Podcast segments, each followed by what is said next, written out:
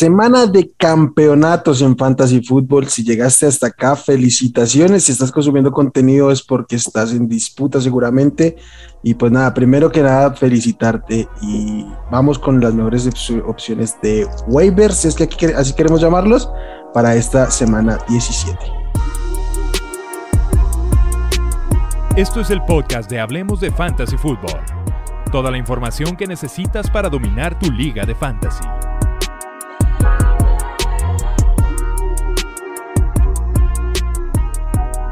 ¿Qué tal amigos? Bienvenidos al podcast de Hablemos de Fantasy Fútbol. Los saluda Wilmar. Como siempre es un placer y como les decía en, la apertura, un gusto que puedan estar acá porque seguramente van a estar contendiendo por sus ligas o por un tercer puesto si es que no, no pudieron salir esta semana. Espero que les haya ido de la mejor manera posible.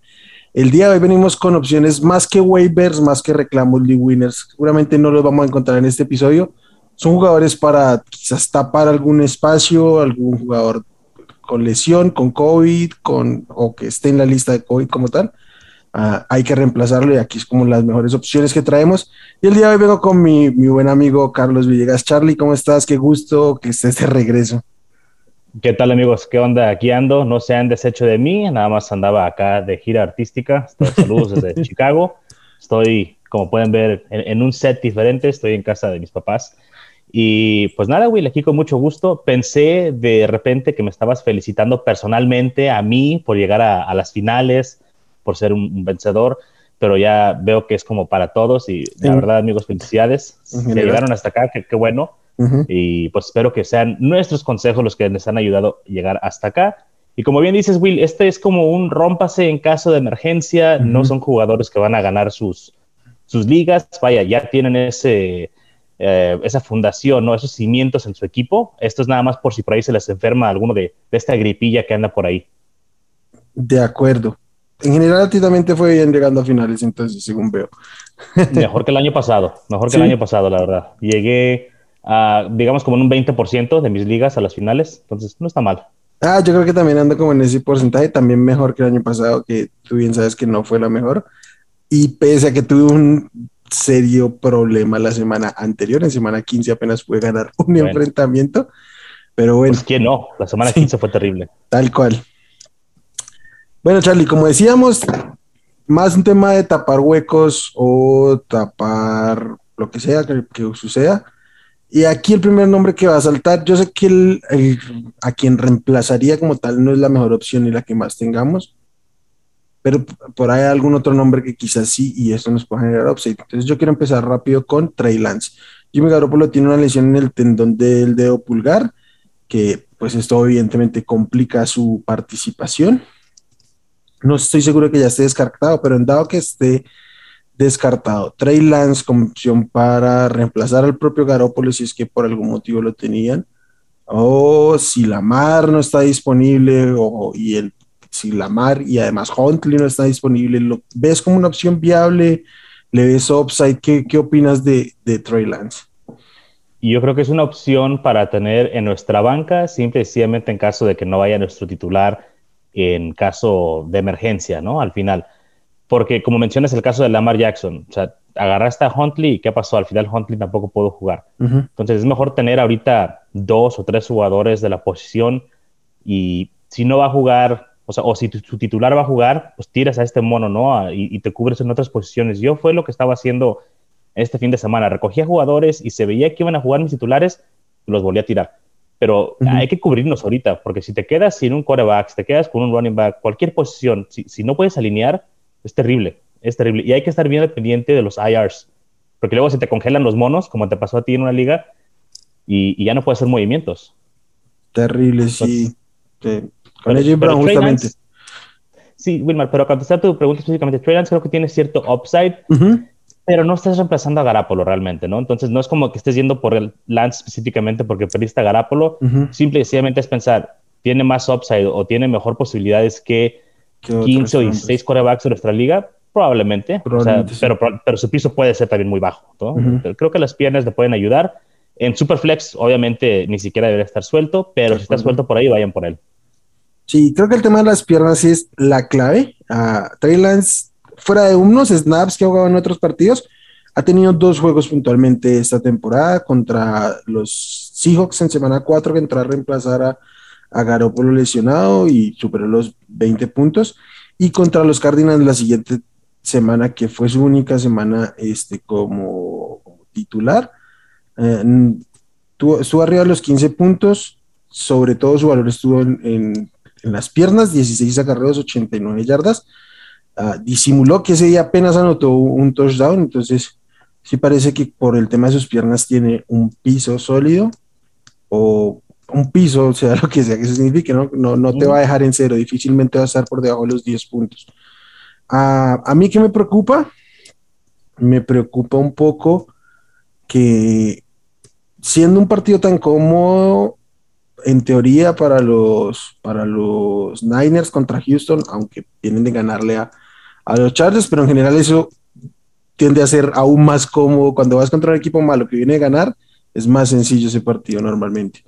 Me preocupa que se vayan muy tranquilos y decían cuidar al novato, no de sacarlo del campo, sino de no tener que forzarlo ni a correr, ni a lanzar, ni nada, porque el esquema de Shanahan lo permite. Y no sé si yo quiero estar en esa posición peleando una final de fantasy. Ese es mi problema. Creo que lo pueden llevar muy, muy tranquilo esta semana. No es la situación ideal, la verdad. Es nada más en caso de emergencia, Will. Es nada más en caso de que eh, el titular este, de repente no juega por COVID, el suplente tampoco, o, ya jugó y tienes que meter a Lance, pues entonces lo metes. Pero no, es como que sea tu primera opción. De acuerdo. Y si, por ejemplo, tengo un coreback mm, relativamente estable, tipo Cousins, Carr o Carson Wentz, quizás, eh, y me veo muy en desventaja en el matchup, quizás buscando el upside lo pensaría. Lo que sí creo es que este es un jugador que yo buscaría levantar al menos para jugar defensa. Porque puede ser un Corea que tenga 35 puntos, creo que está en el, en el marco de las posibilidades. Preferiría no enfrentarlo en dado caso. Entonces prefiero que esté en mi banca que esté en el roster de, de mi rival. Claro, claro. Eso entendiendo obviamente eh, las opciones de tu rival, ¿no? Si tu rival tiene a Kyler Murray, por más que el uh, Lance tenga el upside, no lo va a poner, no lo va a alinear. Y ya, ese sería como mi, mi, este apunte sobre el tema. De ahí en más el tenemos ¿no? el único coreback, el único a tener en cuenta, sí. Uh, running backs, creo que hay un grupo grandecito de running backs que andan como por el mismo nivel. Yo pensaría que Resborte ligeramente arriba, pero por ahí están un Bowale, Boston Scott, no sé, Kishon Bond, quizás Darrell Williams, si es que está disponible en, Jordan Howard. Jordan Howard, eh, si aún está disponible Rashad Penny, también creo que está por encima de ellos, pero en general es como, como un panorama similar. ¿Tú qué opinas? ¿Quién te gusta? ¿Qué opinas de, ellos en general? Ah, fíjate, júzgame al loco. Obviamente, como dijiste, Daryl Williams, si estuviera disponible, me gusta Daryl Williams. Creo que es el reemplazo directo sobre uh, Clara Derek Gore no me asusta mucho. Pero aparte de él, iba a decir, júzgame al loco, pero Daryl Gumbawale no sé, no, hay algo, o sea, corrió muy bien el partido pasado. creo que pues, no, está Carlos Hyde realmente, y si está, no está sano, o sea, no hay nadie detrás de él, podría tener un mm, porcentaje alto de, participación, sea lo que sea que signifique eso, ¿no? Para los Jaguars. Pero volvemos a lo mismo que dijimos al, comienzo del programa. No estamos levantando jugadores para alinearnos en este momento, es nada más para jugar defensa o en caso de emergencia utilizarlos. Entonces creo que es una de las mejores opciones para mí. De acuerdo. Ah, creo que lo más sorpresivo es que fungió como, como un running back de tres downs. Creo que nadie lo esperaba. Todo el tiempo hemos tenido un bola desde que estaba en los, en los box, este, como esta imagen de que es un receptor de tercer down, de situaciones de pase y paremos de contar. Entonces, encontrarnos con que tiene la opción de, de eso, de, de, cumplir el rol completo, este, eh, creo, que es positivo. A mí me asusta un poquito el matchup, aunque ah, sorprendentemente los Patriots son una de las defensivas que más permite puntos a los running backs, y sobre todo que permite anotar. creo que al ser un juego contra Jacksonville, que sí son sustancialmente mejores, podría complicar el escenario del, del GameScript sobre todo. Entendido. Oye, Will, y hablando de los running backs, alguien que no deberíamos de tocar, a pesar de que regresa, Scam Akers, ¿no? Este, que está por ahí disponible, está en las tendencias de Sleeper, pero pues creo que más que nada lo activaron por lo de su pensión para que pueda este, tener un año más ahí en su pensión, pero no, creo que vaya a jugar realmente en la temporada regular. De acuerdo, súper atípico el, el, ¿cómo se llama? El tiempo. Apenas cinco meses han pasado desde que se rompió el tendón. Yo incluso creo que, o sea, no espero verlo siquiera en postemporada. Eh, es muy, muy poquito el tiempo que ha, que ha pasado.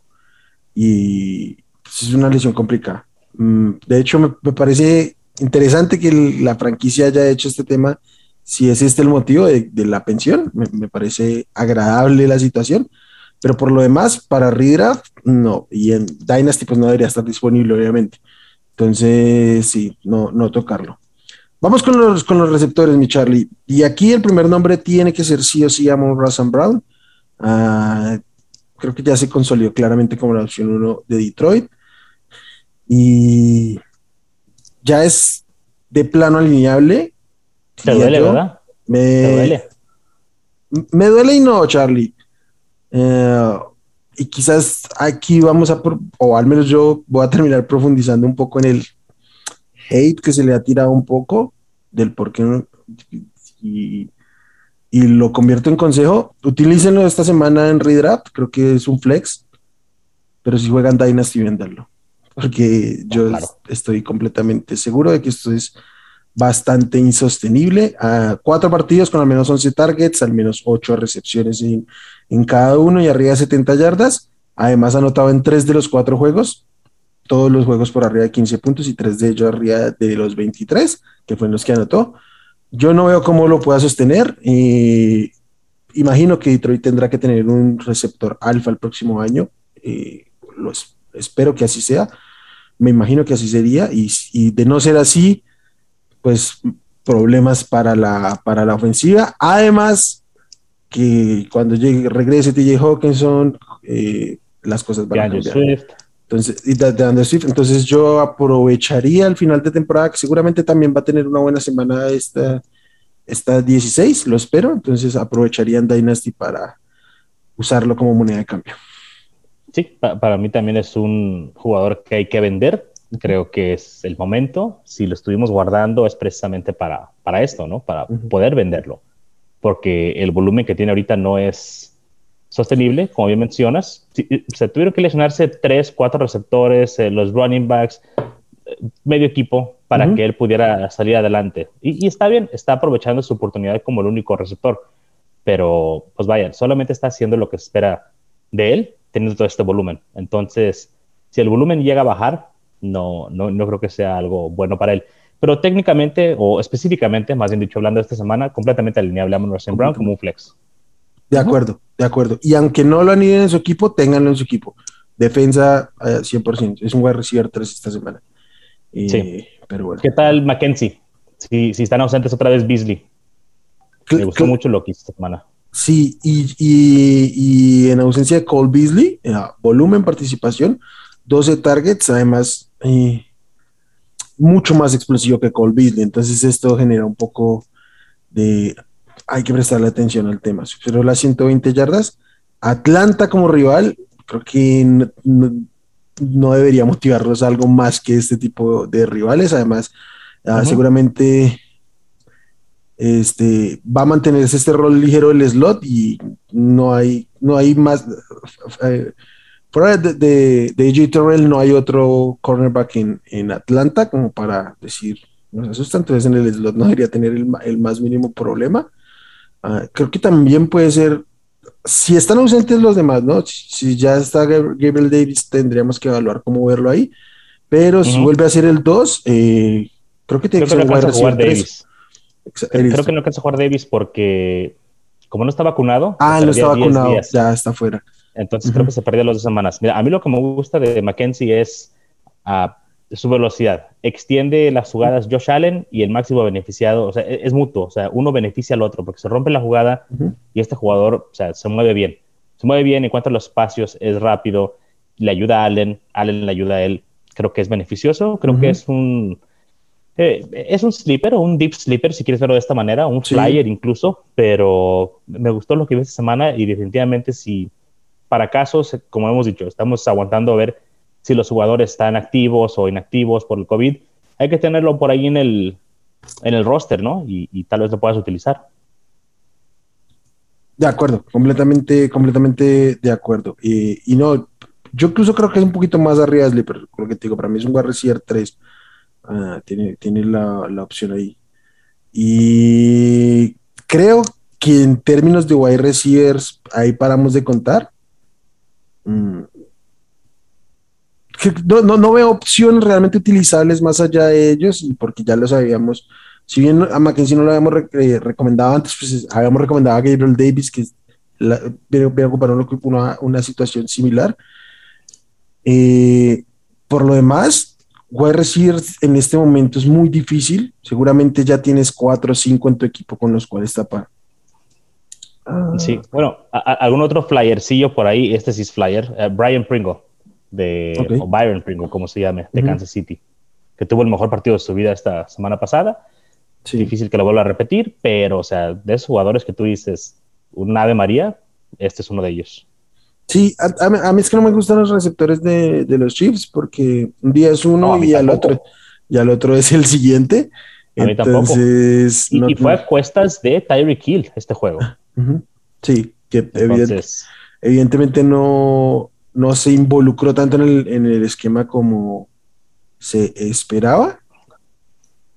Este, a, a, mí no me fascina, la verdad no, no me atrevo, no tengo tanto coraje para hacer eso.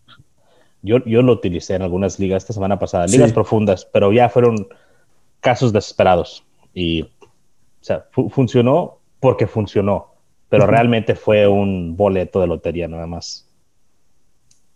De acuerdo, de acuerdo.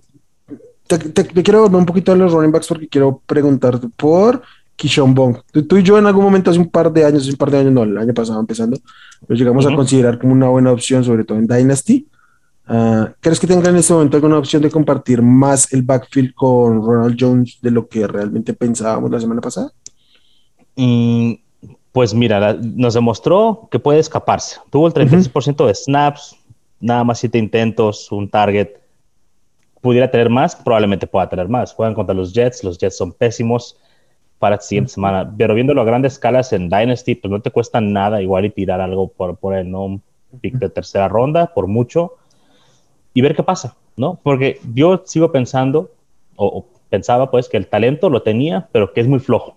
Creo que no, no trabajó lo que tenía que trabajar para poder este, eh, asumir un rol en el backfield, pero no sé, no, no, sé si realmente tenga valor, pero pues, un, un pick de cuarta ronda sí lo daría por él. Va, perfecto. Y como estamos jugando defensas, o sea, a la defensiva mucho en esta semana, quiero que esta, en esta oportunidad sí hablemos especialmente de defensivas, que son un poco más volátiles, pero defensivas que se puedan utilizar en esta semana 17, si es que no han estado como con la prevención que Charlie siempre recomendó hace unas 3, 4 semanas de estar visualizándolo y por eso me robó la defensiva de los Eagles en una liga donde íbamos a estar jugando la final los dos. Justo segundos antes. Así es. Que de hecho creo que así como lo fue la semana pasada, debe ser la, la opción streameable esta semana. Van contra Washington y los Cowboys hicieron pedazos. Los Cowboys son una defensiva mucho más oportunista que la de los Eagles, pero la de los Eagles tiene con qué provocar intercambios. ¿Qué otra defensiva, mi Charlie, puedes recomendar para jugarte esta final de, de fantasy? Híjole, me agarraste un poquito mal parado. Déjame echar aquí mis, mis notas, aguántame un poquito. Ah, porque te puedo mencionar las, las obvias, ¿no? Yo, yo por ahí tiraron en una liga la de Búfalo y recogí la de Búfalo porque va contra Atlanta y Atlanta había sido una, un equipo que daba muchos puntos a las defensas, pero pues probablemente ya esté tomada en sus, en sus ligas. Eh, igual Nueva Inglaterra, todas estas eh, defensas, tal vez la de San Francisco, que yo mencioné hace un par de semanas, ah, que era una de las mejores defensas para streamear durante las últimas dos semanas, van contra Houston, Seattle enfrenta a Detroit, Seattle no se vio bien contra Chicago, mm, lo cual me dio mucha risa, pero ya son cosas personales ahí. Pero Seattle contra Detroit y, híjole, uh, los, los propios, los, propios, Los propios Bears contra, contra los Giants. Bears contra Giants puede ser. Desde la de Filadelfia es realmente la que La me, gustó más, y- y ya la mencionaste. Ujú. Ah, pero de en más, fíjate que no veo muchas opciones. O sea, me gusta Filadelfia, Sí, Ah, los Bears contra Nueva York, porque creo que los Bears todavía juegan por algo de orgullo. Si ya no juegan para nada, realmente juegan por algo de orgullo y para ver si sacan a Nagy de ahí. Y quizás San Francisco, San Francisco contra Houston. Creo que lo pueden tener mucho más fácil de lo que fue esta semana para, para los Chargers. Los Chargers no entiendo. No entiendo ese equipo. Son un equipo que tiene todo para competir. Y no pueden parar a Houston. Ah, sí. S- Son los Chargers, ¿no? Es la típica experiencia de Los Ángeles Chargers. Ah, a, a- a- mí, también- a mí- esta semana, por raro que parezca, sí me gusta la de los Chargers. Creo que otra semana probablemente Drew Lock. No, Me sorprendería demasiado tener otra, otro juego sin turnovers por el lado de Drew Lock. Ujú. Y entonces me gusta la de los Chargers, creo que puede estar suelta. Creo que Bills hay una oportunidad de, de que esté disponible porque no era como el mejor enfrentamiento la semana pasada. Mucha gente lo pudo haber tirado porque Sí, sí, sí, los- sí, puede los ser. Pats no suelen entregar el balón. Y de resto, pues nada, lo obvio. Entonces creo que está ahí. ¿Cómo? y pues la mismísima defensa que mencionaste, o sea, en contra, los Giants enfrentando a Chicago, Chicago. porque Nick Foles de repente también te puede lanzar tres, cuatro intercepciones, soltar varios balones. Y es lo que buscamos. Cuando buscamos Ujú. una defensa, no queremos una defensa que vaya a dejar a otro equipo en cero, No, porque eso no nos da tantos puntos. Mm. Queremos sacks, queremos intercepciones, queremos fumbles. Entonces, hay que ver qué, qué quarterbacks son propensos a entregar el balón. Y pues Nick Foles es uno de ellos. De acuerdo. Que, que ahí está la clave con Filadelfia esta semana contra Washington, Ujú. que le regaló el balón constantemente a la defensiva de los Cowboys. Bueno, mi Charlie, eh, creo que aquí podemos parar y a las opciones ah, vamos a tocar más a fondo en el, en el termómetro para estar todo a punto con la previa, pero bueno, ya saben, utilicen esto en defensiva puntualmente, no se vuelvan locos sobre todo alinearlos. Si si tienen cap para tapar estos huecos, gástenlo. Ya no tienen eh, por qué guardar eh, este, sus dolarucos en las aplicaciones. Ya gástenlo lo que puedan. Si quieren gastarse todo en Traillands para que nadie más lo utilice, háganlo. Ya no hay nada que guardar. Pero en general no se vuelvan locos alineándolo ni buscando un home run aquí porque no lo hay. No son opciones de home run o no al menos eh, es el análisis previo. Puede que suceda porque es fantasy, todo puede suceder, pero, pero pues nada. Eh, nada, amigos, espero que les vaya muy bien en sus finales de, de Fantasy. Charlie, ¿tienes algo más que decirle a la audiencia antes de irnos? Sí, estén bien atentos a los del COVID, a los que entren a la lista, a los que salgan, a si están inactivos o si salen de IR, esténse bien activos en eso porque si no se quedan sin alinear. De acuerdo. Sí, muy, muy pendiente. Eh, compartimos esto porque a mí me pasó. eh, se me quedó eh, eh, Brown en una, en una IR y ya no pude moverle en toda la, la semana porque pues ya no podía. Tendría que haberlo tirado y obviamente no iba a pasar. Era una liga inestimable. Entonces, nada, estén muy pendientes de, de, esas cosas. Amigos, a todos los que nos ven aquí por YouTube, eh, ya saben que aquí tienen el botón de, suscribirse y la campanita para las notificaciones, la cajita de comentarios para que nos digan todas sus opiniones.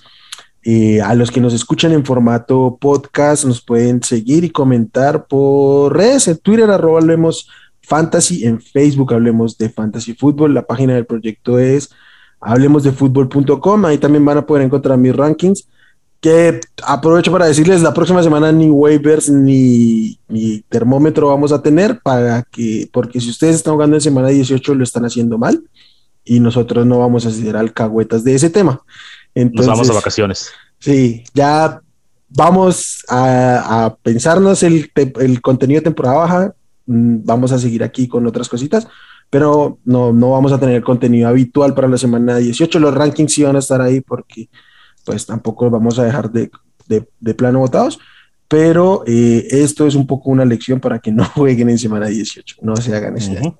Y nada, amigos, mucha suerte en sus enfrentamientos, excepto a Charlie que juega contra mí y a todos los que, a, que, que jueguen alguna final contra mí, que las ganen, que disfruten y nada, muchas gracias por esta temporada fantasy, suerte, bye. Suerte, amigos. Gracias por escuchar el podcast de Hablemos de Fantasy Football. Para más, no olvides seguirnos en redes sociales y visitar hablemosdefutbol.com.